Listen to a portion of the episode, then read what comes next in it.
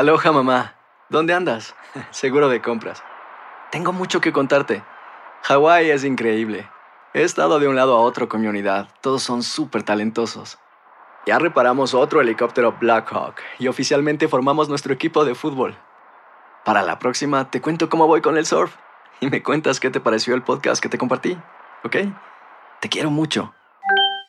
Be All You Can Be, visitando goarmy.com diagonal español. Univisión Reporta es un podcast de euforia. El 29 de este mes de mayo se van a celebrar elecciones presidenciales en Colombia. En un país abrumado por los problemas, la opción para lograr un cambio podría estar entre cuatro candidatos. La verdad es que Colombia, como todo el mundo, ha sido fuertemente golpeado por los efectos de la pandemia que ha exacerbado los deseos por un cambio de rumbo. Con los bajos niveles de aceptación del presidente Iván Duque, muchos temen que la solución en Colombia sea un cambio radical. Existe un gran temor a nivel internacional del hemisferio que el país pueda ir hacia la izquierda.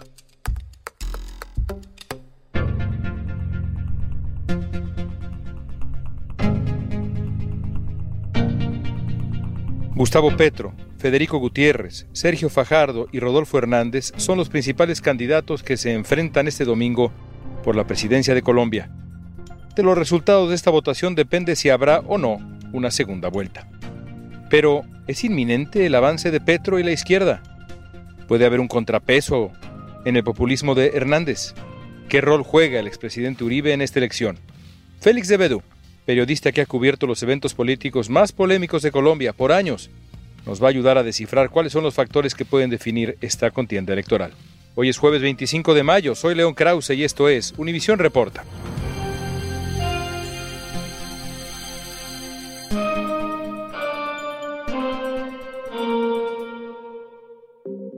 Félix, vamos a comenzar con un contexto amplio. ¿Cómo llega Colombia a estas elecciones? ¿Qué temas han dominado la campaña electoral en Colombia hasta el día de hoy? Mira, yo partiría diciéndote cómo llego yo a estas elecciones colombianas. Y te lo definiría así, llego con mucha angustia. Estas elecciones en Colombia me están generando mucha angustia. Generalmente los procesos electorales son un tema de expectativa uno tiene la expectativa de qué va a pasar, de qué candidato va a ganar, cómo van a estar las fuerzas políticas y todo lo demás. Pero ahora yo te tendría que definir la palabra como angustia y te lo explico de alguna manera por qué. Porque yo creo que Colombia está atravesando en este momento una de las crisis institucionales más graves de las que yo tenga memoria. Más allá de las complicaciones que la democracia tiene y la democracia colombiana ha tenido a lo largo de su historia, ha sido una democracia donde el proceso electoral en general ha sido respetado y que ha habido credibilidad en el proceso electoral, o sea, en la mecánica por lo menos de contar votos y que esta persona ganó, esta perdió y eso se acepta. Y hoy estamos en un panorama que no es así. Y eso me parece gravísimo. Pero ¿por qué se cuestiona a priori el resultado electoral? ¿En qué consiste ese descrédito de un sistema que ha funcionado hasta ahora? Que hay desconfianza y en este momento la registraduría está en duda por todos los candidatos, está en duda por los expresidentes. Y yo creo que hay una dinámica que yo te diría que es un poco reflejo del efecto Trump, ese cuestionar el resultado electoral. Y acá en Colombia todas las fuerzas están cuestionando el proceso electoral y no ve uno con claridad si van a aceptar el resultado electoral. La advertencia sobre un posible fraude electoral ha sido parte de la campaña de varios de los candidatos a la presidencia de Colombia, como Rodolfo Hernández, que ha enviado el mensaje incluso desde sus redes sociales. Colombianos, ayúdenme a trancar el fraude electoral y que este 29 de mayo no nos roben las elecciones.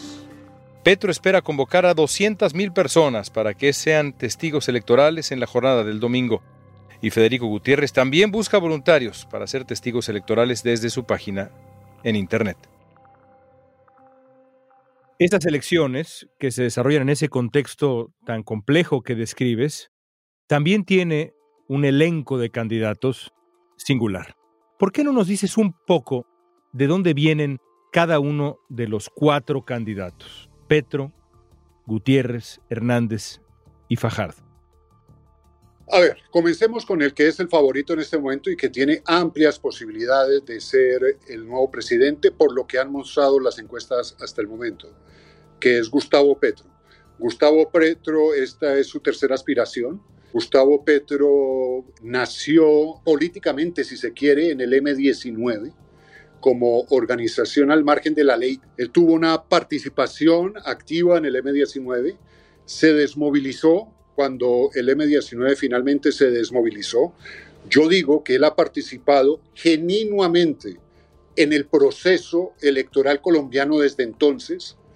Ha sido un congresista muy destacado, muy controvertido, un hombre de izquierda, si se quiere, aunque hay quien debate incluso esa posición ideológica, que ha ido escalando. Fue derrotado en las pasadas elecciones por Iván Duque, y ahora aparece de nuevo con muchísima fuerza. Yo creo que indiscutiblemente hoy Gustavo Petro está en la segunda vuelta. Lo que hay que discutir o lo que está en debate sobre la posición de Petro es si alcanza a ganar en primera vuelta. Tiene la posibilidad, las últimas encuestas de todas maneras lo dejan a cierto rango de margen de esa posibilidad. Yo creo que hasta hace unos días parecía claro a quién iba a enfrentar y eso ha cambiado. Yo creo que el panorama era Federico Gutiérrez, exalcalde de Medellín, un político de creación reciente, si se quiere, con alcalde de Medellín. Allí hay una singularidad que ha tenido Medellín históricamente, que los alcaldes de Medellín suelen ser muy populares. Es un hombre amable en el trato, jovial, y que de alguna manera surgió de la necesidad de crear un candidato antipetro. Y entonces se unieron una serie de fuerzas alrededor de él, que van desde el Centro Democrático, el Partido Liberal, el Partido Conservador, varias de las casas políticas más tradicionales a nivel regional. Lo que podríamos llamar de alguna manera el candidato de lo que se dice el establecimiento y el que está llamado de alguna manera a frenar el impulso de Petro. Pero como te digo, eso hasta hace unos días estaba claro y acá, antes de ir a por qué era claro, nos vamos al otro candidato que es Sergio Fajardo. En esta contienda, Sergio Fajardo es el candidato de centro y busca deslindarse de las figuras como el expresidente Duque, el expresidente Álvaro Uribe y el candidato Federico Fico Gutiérrez, tres representantes de la derecha de Colombia. No tengo pues ningún problema en señalar que esto no va a seguir por el camino de Duque, Uribe, Fico y va a haber un cambio y el reto es escoger cuál cambio. Sergio Fajardo salió con mucha popularidad, se presentó en las pasadas elecciones, estuvo muy cerca de pasar a segunda vuelta, derrotando a Gustavo Petro. Y ahí viene lo que le pasó a él, que fue lo más grave. Cuando le pidieron si él iba a votar por Petro o por Duque, él dijo que no, que él no encontraba en ninguno de ellos una opción y que se iba a ir a ver ballenas y efectivamente se fue a ver ballenas, ese fue su INRI desde entonces. Es el meme, el señalamiento constante. Y entonces se le dice que es tibio, que no toma posiciones, que se fue a ver ballenas en el momento más crítico que se necesitaba. Y era el que representaba de alguna manera la figura del centro. Yo diría, simplificando los términos, Petro es el candidato de izquierda, Federico Gutiérrez es el candidato de la derecha y Fajardo sería el candidato del centro. Pero hay un comodín. Ya vamos a llegar al comodín, espérame que todavía no hemos llegado. Pero en las pasadas consultas de los partidos, la consulta la gana Sergio Fajardo, pero con unos resultados muy lánguidos. O sea, que se abren las dos variantes y el centro políticamente casi desaparece por una cuestión de errores en la formulación de todo el proceso que hacen que realmente, si uno ve las encuestas, cada vez esa posibilidad es más débil y ahora ellos hablaron de la remontada, que podía ser la remontada, y no, la remontada la dio otro personaje que si quieres podemos hablar de él. Por supuesto, un eh, político muy singular, también, hasta donde entiendo, anti-establishment, que llega se inserta en la contienda y la sacude. ¿Quién es Rodolfo Hernández? Rodolfo Hernández lo han definido muy general como el Trump caribeño, una especie de Trump caribeño. Es un empresario muy exitoso de Bucaramanga. Él ha hablado permanentemente de, de cuánto dinero tiene, te lo digo porque él lo dice, que ha hecho más de 100 millones de dólares, fue alcalde de la ciudad de Bucaramanga. Un hombre mayor. De mayor de edad, también. Muy estilo Trump. Incluso decían que ahora para la segunda vuelta se había pintado un poco el pelo que todavía le queda un poco a lo Trump. Y es un hombre que se vuelve como la figura externa porque es, fue un alcalde muy cuestionado por problemas que tuvo, aunque muy popular. que estoy muy viejo para tener TikTok. No me importa, no me importa, no me importa. El estilo desvergonzado de Rodolfo Hernández ha hecho que redes sociales como TikTok sean una especie de trinchera, desde donde transmite sus mensajes de campaña y también insulta a sus adversarios. Estos que están de candidatos nunca han trabajado. 2040 vagabundos. Son zánganos. Parranda de sinvergüenza. Entonces es un hombre mal hablado, se hizo popular, y acá vienen las cosas curiosas, porque le dio la cachetada en cámara a un concejal de Bucaramanga que lo que estaba cuestionando por corrupción y curiosamente él, que en este momento está enfrentando un proceso ya abierto ante la fiscalía, ya en juicio por corrupción, se muestra como el estandarte frente a la corrupción. Se muestra como el adalid que va a luchar contra la corrupción, y entonces dice que, por ejemplo, él va a entregar su salario, que él va a convertir la Casa de Nariño en un museo, que va a cerrar embajadas por todo el mundo porque eso es una gastadera de plata que a nadie eh, le sirve para nada. Y ese tipo de cosas resultan, es un, un populismo de derecha, si quieres, y resulta atractivo y en ese debilitamiento del centro, que lo estuvieron a él buscando para que se uniera, se creció. Y en las últimas encuestas aparece pisándole los talones a Federico Gutiérrez.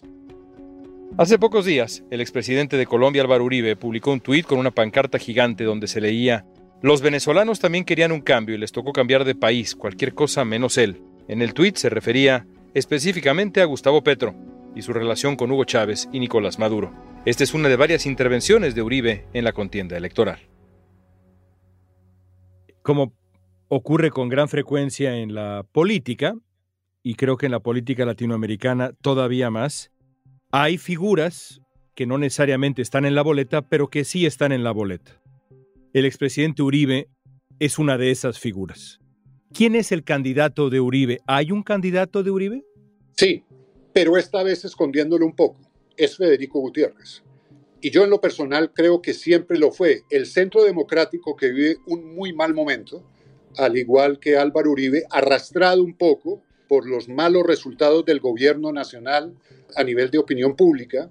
El presidente del Centro Democrático, que fue Iván Duque, tiene una de las mayores desaprobaciones históricas que haya tenido un presidente de Colombia y arrastró al Centro Democrático. Además, Álvaro Uribe, que siempre fue un presidente muy popular, anda en la mala hora, entre otras cosas, por las revelaciones que se han hecho de lo que se llamó los falsos positivos, que fueron los asesinatos, por parte de la fuerza pública de personas a las que se hacía pasar como guerrilleros en combate para presentar resultados durante la administración de Álvaro Uribe. 6.402 es el número de civiles que las fuerzas militares de Colombia habrían asesinado entre 2002 y 2008 para presentarlos como bajas en combate. Esa noticia es la noticia que, que más nos duele en el corazón cuando Uribe habló por primera vez y dijo que nuestros hijos no se habían ido a coger cualquier café, que nuestros hijos se habían ido a delinquir. Y ahora, ante esa baja de imagen, está un poco retirado, pero manejando hilos y sin duda yo creo que Federico Gutiérrez es el candidato. A diferencia de años anteriores, esta vez la seguridad no es la mayor inquietud de los colombianos. Según el Centro Estratégico Latinoamericano de Geopolítica, la falta de empleos y los bajos salarios son las principales preocupaciones de la gente en Colombia, seguidos por la inflación que en abril llegó a su nivel más alto desde el año 2000. Los datos también muestran que la corrupción es el problema estructural más grave para los colombianos, seguido de la pobreza, la delincuencia, el narcotráfico. La economía colombiana ha estado afectada por la pandemia y empeoró con la guerra en Ucrania, y los electores quieren una alternativa que haga frente a la situación económica. En las encuestas en este momento, si la elección fuera en este instante, estamos grabando esta conversación evidentemente antes de la primera vuelta, ¿quién ganaría? ¿Petro y Hernández? Petro seguro, por lo menos en segunda vuelta. Con Petro la pregunta es si le alcanza para ganar la presidencia en primera vuelta sería sorprendente e implicaría un mandato quizá inédito. No sé qué tanto en la historia colombiana, pero inédito. Inédito. Yo creo que en Colombia ha habido casi en toda su historia presidentes de derecha y centro derecha, unos más liberales que otros, presidentes liberales, presidentes conservadores, como digo, dentro del grupo de los liberales, unos más a la izquierda que otros, otros más centristas y presidentes conservadores. Yo creo que Petro sería el primer presidente que de alguna manera tenga una presentación pública como presidente de izquierda, si se quiere. ¿Tú crees entonces que ya sea en primera o segunda vuelta, lo más probable es un Gustavo Petro presidente? Ahí viene la variante Hernández, que es lo que ha parecido interesante en las encuestas. Porque primero, si gana Petro en primera vuelta, que sería un resultado extraordinario, creo que muy, desde que tenemos la figura de las dos vueltas en Colombia, creo que tal vez una vez se ha ganado en primera vuelta. Y fue, bueno, la reelección de Uribe, que se dio muy fácil, porque en ese momento era inmensamente popular, pero sería extraordinario como resultado y muy sorprendente si se quiere, pero no es descartable. ¿Qué pasaría en una eventual segunda vuelta? Las encuestas hasta hoy presentan que si la segunda vuelta es contra Federico Gutiérrez, que como te digo es el que aglutina todo lo que podríamos llamar el establecimiento, Petro tiene más posibilidades de ganar. Porque hay mucha gente que no votaría otra vez por el candidato de Uribe. La reacción en contra y el bajo momento del centro democrático hace que tenga una mucha gente en contra de esa posibilidad. En cambio, si Hernández fuera la boleta, la cuestión sería más pareja. Es lo que muestran en las encuestas. Es más, yo te lo presentaría así. Hernández en este momento tiene más dificultades para llegar a segunda vuelta que para eventualmente ganar esa segunda vuelta. Pero también Petro está fuerte en segunda, pero ese es el panorama de Hernández. ¿Qué tipo de presidente sería Rodolfo Hernández? Es una gran incógnita. Si es como fue alcalde, es una locura. Las cosas del alcalde en Bucaramanga, digo, coger a cachetadas a la gente. Es un tipo que insulta, es mal hablado. Reciente me dijo que yo no he visitado, sino creo que cinco ciudades de Colombia. Había un departamento que no sabía cuál era la capital. Y es así, es totalmente desabrochado, pero muy cercano a la gente. Pero Rodolfo Hernández siempre se vale de sus ocurrencias para salirle al paso a sus críticos. Yo no me meto en eso, izquierda y derecha son inventos de los politiqueros para dividir al pueblo. Y entonces tiene esa cercanía chabacana que hace que mucha gente lo esté buscando como el antisistema realmente, porque Petro de todas maneras lleva toda una carrera en la política. Federico Gutiérrez aparece como todo el respaldo del establecimiento. El outsider para muchos sería Hernández, un poco lo que representó, eso sí, Trump, que era la figura que iba contra todo el pantano de Washington y todo eso. Eso lo pretende representar él, pero lleno de contradicciones y de poca preparación. Por eso te digo que es angustioso el panorama en muchos sentidos. Gustavo Petro es una figura que preocupa también a un buen número de voces, porque llega con una plataforma de refundación, de repudio a lo que viene antes. Necesitamos refundar desde el origen, derrumbar, derruir y reconstruir. ¿Qué tipo de presidente sería Petro? ¿Qué tipo de presidente sería este hombre? Yo creo que de todas maneras Petro, que es un hombre inteligente y habilidoso, sabe que tiene que ir con cuidado. Quiere hacer reformas, pero si quiere hacer esas reformas, primero, no tiene control del Congreso. Él tuvo la mayor votación, su partido, en el Senado de la República, una muy importante votación en la Cámara de Representantes. El nuestro es un Congreso bicameral, pero necesita alianzas. Necesita alianzas. Con su sola fuerza no lograría mayorías para hacer las reformas que pretende. La necesidad de esas alianzas es una idea que Gustavo Petro viene trabajando incluso desde poco antes de comenzar la campaña electoral. Lo que se plantea en el país es un nuevo pacto social. No necesita de una nueva constitución, realmente la constitución actual lo puede eh, cobijar, pero es un pacto social porque estamos hablando de uno de los países más desiguales socialmente de la Tierra. Ahí vamos a otra de las cosas, que es la gente está cansada de lo que está pasando en el país. Lo que demuestran todas las encuestas, sea Petro o sea Hernández, es que se siente una necesidad de cambio, porque entre los dos pueden representar un 70% de los votos en este momento. Y son candidatos de cambio. Un gobierno con bajísima popularidad, un Congreso en sus peores cifras históricas, una Fiscalía General de la Nación eh, en cifras históricas de rechazo, la Procuraduría General, cifras históricas de rechazo. La Contraloría General, cifras históricas de rechazo. La prensa, también para incluirnos. La prensa nacional, cifras históricas de desconfianza y rechazo por la gente. Hay una crisis institucional y de respeto institucional en Colombia muy profunda. Por último, Félix, alguna vez leí que las elecciones son como un parto, que puede tener largas horas de labor, ser complicadísimo, pero al final el resultado es, en el caso de un parto, maravilloso, o por lo menos positivo. A pesar de que esta labor de parto ha sido tan larga y tan compleja, ¿tú tienes confianza de que Colombia va a emerger más fuerte o estás preocupado? Yo estoy preocupado. Te digo cuál es el panorama. Me da vuelta de resultado cerrado. Ese panorama a mí me preocupa inmensamente, me angustia inmensamente.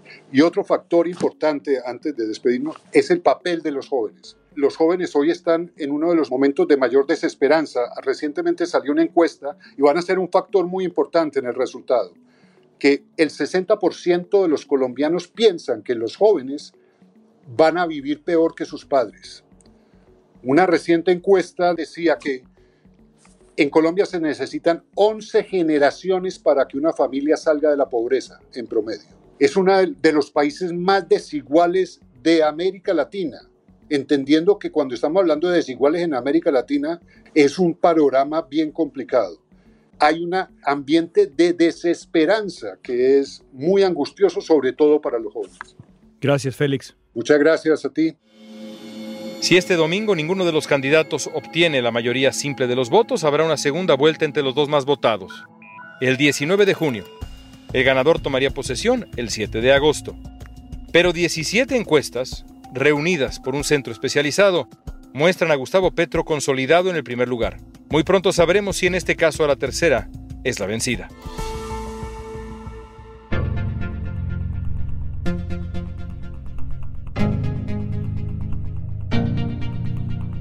Esta pregunta es para ti. ¿Quién ganará la presidencia de Colombia? Usa la etiqueta Univisión Reporta en redes sociales y danos tu opinión en Facebook, Instagram, Twitter o TikTok. Si te gustó este episodio, síguenos y compártelo con otros. En la producción ejecutiva, Olivia Liendo. Producción general, Isaac Martínez. Producción de contenidos, Mili Supan. Asistencia de producción, Isabela Vítola y Débora Montaner. Música original de Carlos Jorge García, Luis Daniel González y Jorge González. Soy León Krause. Gracias por escuchar Univisión Reporta.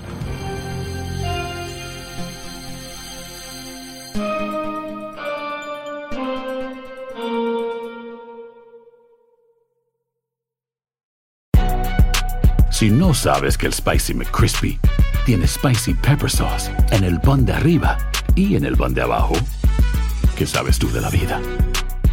Para, pa, pa, pa.